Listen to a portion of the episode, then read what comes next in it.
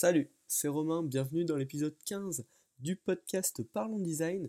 Et aujourd'hui, je vais te parler d'un sujet qui m'a été demandé euh, il y a quelques semaines dans les commentaires, c'est comment se créer un portfolio. Euh, donc, euh, je pense que c'est un sujet intéressant, j'ai conçu le mien il y a cet été, et du coup, voilà, j'en ai tiré quelques leçons que je vais partager avec toi aujourd'hui. Donc déjà, un portfolio, qu'est-ce que c'est? La petite définition euh, tiré de Wikipédia, c'est un dossier personnel dans lequel les acquis de formation et les acquis de l'expérience d'une personne sont définis et démontrés en vue d'une reconnaissance par un établissement d'enseignement ou un employeur. Donc, faut bien remarquer que c'est un petit peu différent d'un CV, parce qu'un CV, ça va être un document plus fixe, euh, très, très concis, parce qu'en général, ça doit tenir sur une page avec les informations importantes sur votre expérience, sur... Euh, votre formation, mais sans, la montrer spécialement. C'est-à-dire que ça va être quand même un, morceau de papier ou euh, un, une page PDF, alors que le portfolio va être plus articulé en vue d'un objectif euh, précis et va tout au long de sa, de sa création, euh, de, la, visite de l'utilisateur, montrer les compétences de la personne en question, surtout si vous êtes designer ou développeur. Donc en fait, c'est finalement un site dédié à vos futurs euh, employeurs si vous cherchez un travail ou à vos, aux écoles euh, dans lesquelles vous pourrez postuler si vous cherchez une formation ou enfin si vous êtes freelance, ben, à vos futurs clients directement euh, qui pourraient ben, peut-être tomber sur votre portfolio, voir ce que vous avez fait et s'intéresser à vous pour répondre à, ces problèmes à lui. Donc finalement c'est un peu comme la vitrine votre vitrine personnelle, la vitrine de vos compétences, euh, la, vitrine de vous-même finalement, mais sous forme de site bien évidemment. Donc vous allez devoir présenter euh, qui vous êtes, qu'est-ce que vous faites, qu'est-ce que vous aimez et qu'est-ce que vous avez déjà réalisé. Donc pour, ce, pour cet épisode, je vais le découper en trois parties. Le premier, les conseils à la conception. En deux, les conseils euh, durant le développement. Et enfin, les, astuces générales, les astuces que j'ai pas pu caser dans aucune des deux autres catégories. Euh, dont on va parler ensemble. Donc on commence tout de suite euh, les conseils à la conception au design. Donc le premier point important, c'est de définir sa cible et l'image de soi que l'on veut faire passer. C'est-à-dire que si euh, tu veux trouver une école, une formation, il va falloir que ton portfolio soit axé d'une certaine manière et montrer certaines choses de toi. Au contraire, si tu veux trouver du travail en tant que freelance, va plus falloir l'axer sur tes compétences directes et ce que tu peux apporter au business d'un client euh, précis. Donc ça c'est important. Avant de commencer à, tester côté graphique et tout, bien définir à qui en fait est dédié ce portfolio, qui, sont les, personnes euh, qui, qui m'intéressent moi finalement et que, à qui j'aimerais que mon portfolio plaise. Et donc quelle image en conséquence de soi est-ce que l'on veut faire passer? Le deuxième point, qui est finalement un peu lié, c'est de se créer une image de marque. Euh, il y a quelques épisodes, c'était euh, à l'épisode 9 euh, de Parlons Design, je vous avais parlé de comment créer un style guide, et en fait, il va falloir se créer un, style guide du, branding personnel. Et donc, définir certains codes que vous utiliserez sur votre portfolio et que vous réutiliserez peut-être sur vos cartes de, de contact, sur d'autres sites à vous, sur vos réseaux sociaux, etc. Donc ça, voilà, je vous ramène euh, à l'épisode 9 si vous ne connaissez pas du tout le principe de Style Guide, mais je pense que c'est très important, histoire d'avoir une image de soi qui reste euh, tout le temps la même au fur et à mesure que l'utilisateur va vous rencontrer et peut-être en apprendre plus sur vous, et pas qu'il ait l'impression que ce soit un gros fouillis, et que d'un côté vous vous montrez un truc très pro, de l'autre un truc où c'est vraiment le où ça n'a rien à voir, etc. Donc voilà, c'est définir un style guide et l'utiliser pour tous les projets personnels, pour tout ce qui entoure votre image en tant que, euh, designer. Donc ensuite, la troisième petite astuce euh, dans la conception, c'est de prévoir un côté original ou spectaculaire. Euh, parce que que ce soit pour une école, pour un employeur ou pour un client direct, la personne qui viendra visiter votre portfolio ne va sûrement pas que voir vous il aura peut-être visité d'autres portfolios d'autres personnes, peut-être de dizaines d'autres personnes. Et donc, si c'est juste un truc classique, basique, et qu'il n'y a pas de, un petit truc qui marque, il risque de, enfin, vous risquez de vous fondre dans la masse finalement. Et donc, prévoir un petit truc original, une animation, un petit, euh, ouais, quelque chose qui est pas commun. quelque chose qui va faire ah ouais tiens euh, dans, les, dans les 20 portfolios que j'ai visités, il y avait un truc à lui, il avait un, petit truc marrant là, une animation sympa, c'est assez original, c'était bien pensé. Et donc euh, la, la, personne qui aura visité les portfolios va se rappeler du vôtre en tant que truc un petit peu original. Donc pensez au côté euh, design émotionnel. il me semble bien d'ailleurs. Ah, c'est possible que dans le premier épisode du podcast, tiens, j'avais parlé du livre Design émotionnel qui est vraiment super intéressant. Je sais, même, sais même plus. C'est une bonne question, mais ouais. Le côté design émotionnel, donc si vous connaissez pas ce livre, je vous mettrai peut-être le lien euh, dans la description.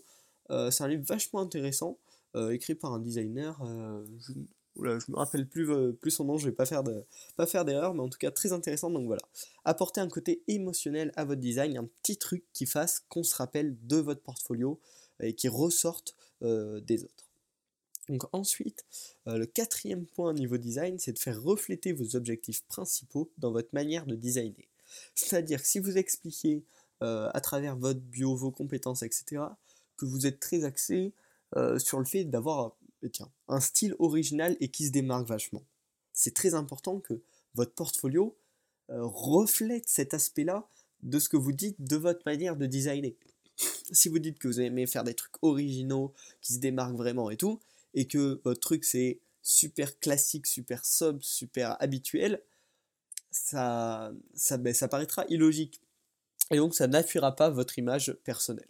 Il faut, voilà, faut faire attention de bien suivre ses propres principes tout simplement euh, dans son design, de son portfolio qui nous représente. C'est logique, mais il faut bien y faire attention tout au long de la création euh, de votre portfolio. Et enfin, le cinquième point que je vous recommande fortement, c'est de se préparer au changement.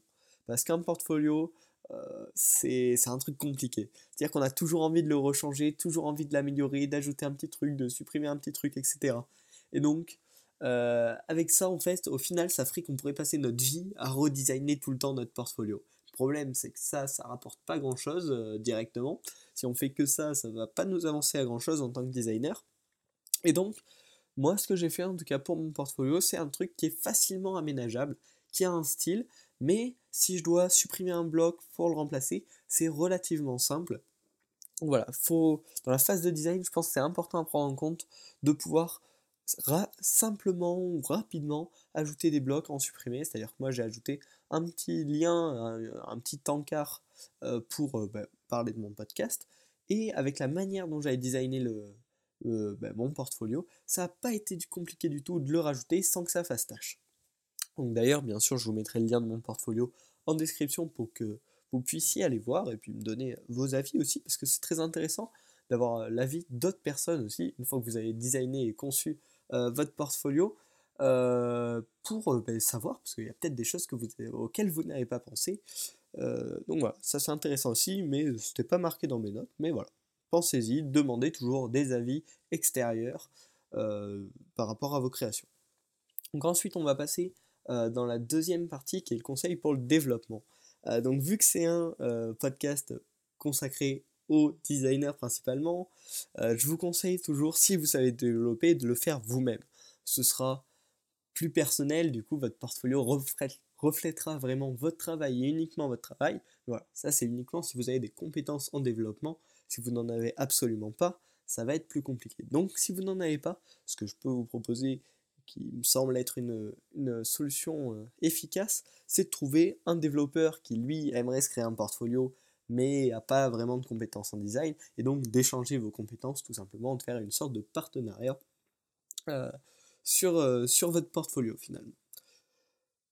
Attention, attention par contre, ce qui est vraiment important, c'est de ne pas de ne pas mettre de bugs euh, qui ait aucun bug sur votre portfolio. Parce que c'est votre vitrine personnelle, c'est votre image de vous finalement sur internet. Et donc s'il y a du bug, euh, ça va enfin les personnes n'auront pas confiance. Si euh, comme je vous l'ai dit, si test, il quelqu'un visite 20 portfolios différents, s'il y en a un où le formulaire de contact est totalement buggé, bah, vous allez être éliminé d'office. Donc faire vraiment la chasse aux bugs, moindre bug d'affichage, moindre bug de n'importe quoi, vraiment y faire très très très attention parce que voilà, ce site vous représentera euh, sur Internet, donc vraiment très attention à ça.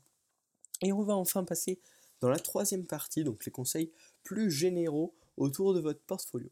Donc un petit truc intéressant, le nom de domaine. Pensez à bien mettre votre nom complet, prénom, nom de famille, parce que finalement, si vous n'avez pas un nom trop commun, ça va très très très rapidement monter dans les résultats de recherche. C'est par exemple moi si on tape Romain Pinchna sur internet, on tombe en premier sur mon, ma page Behance et en deuxième sur mon portfolio, alors que ça fait ouais, 6 mois que je l'ai créé.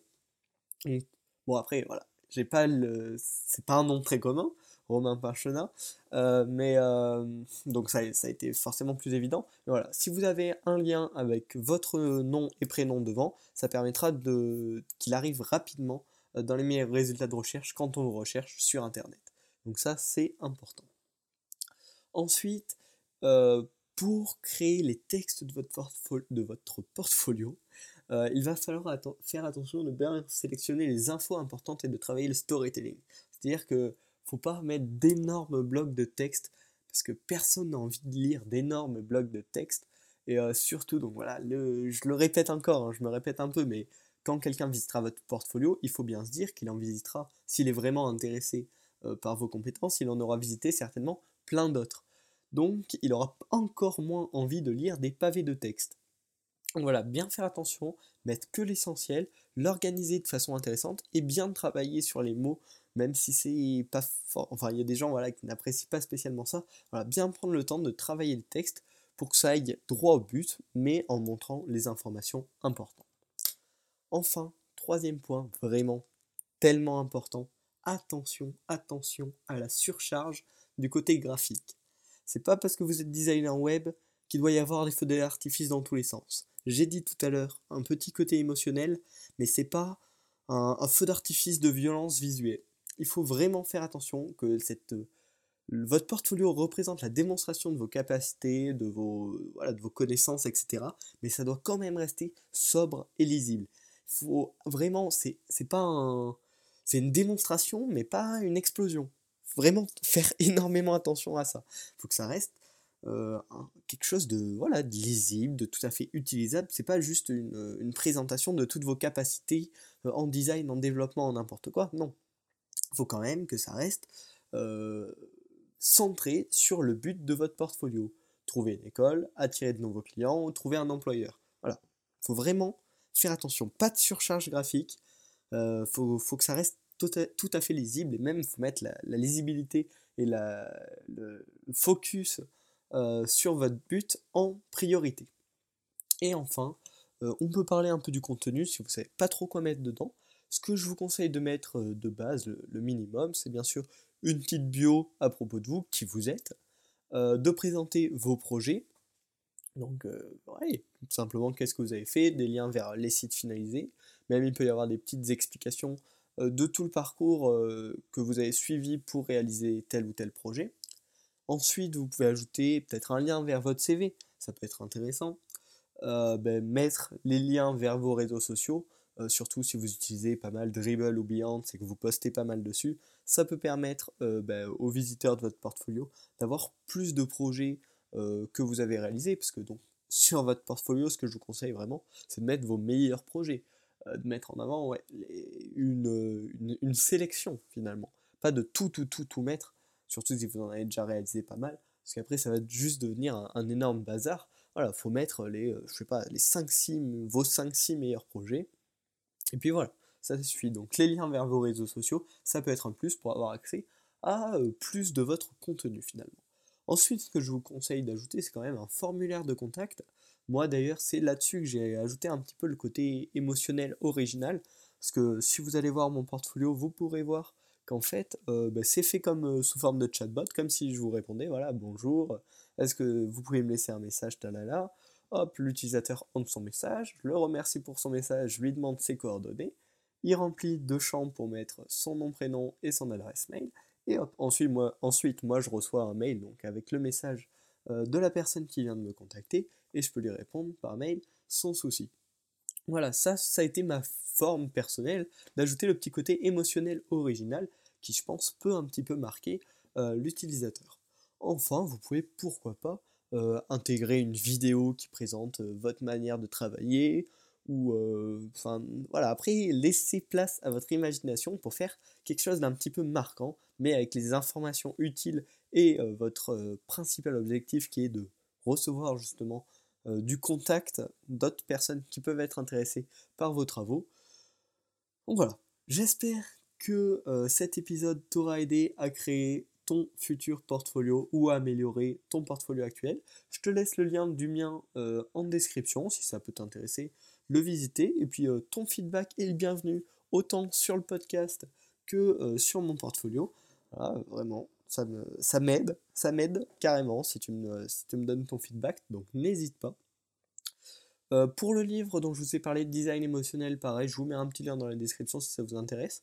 Moi, c'est vraiment un livre que qui m'a beaucoup inspiré, qui m'a beaucoup aidé, et que, dont, dont j'essaye finalement d'appliquer les conseils dans mes projets actuellement.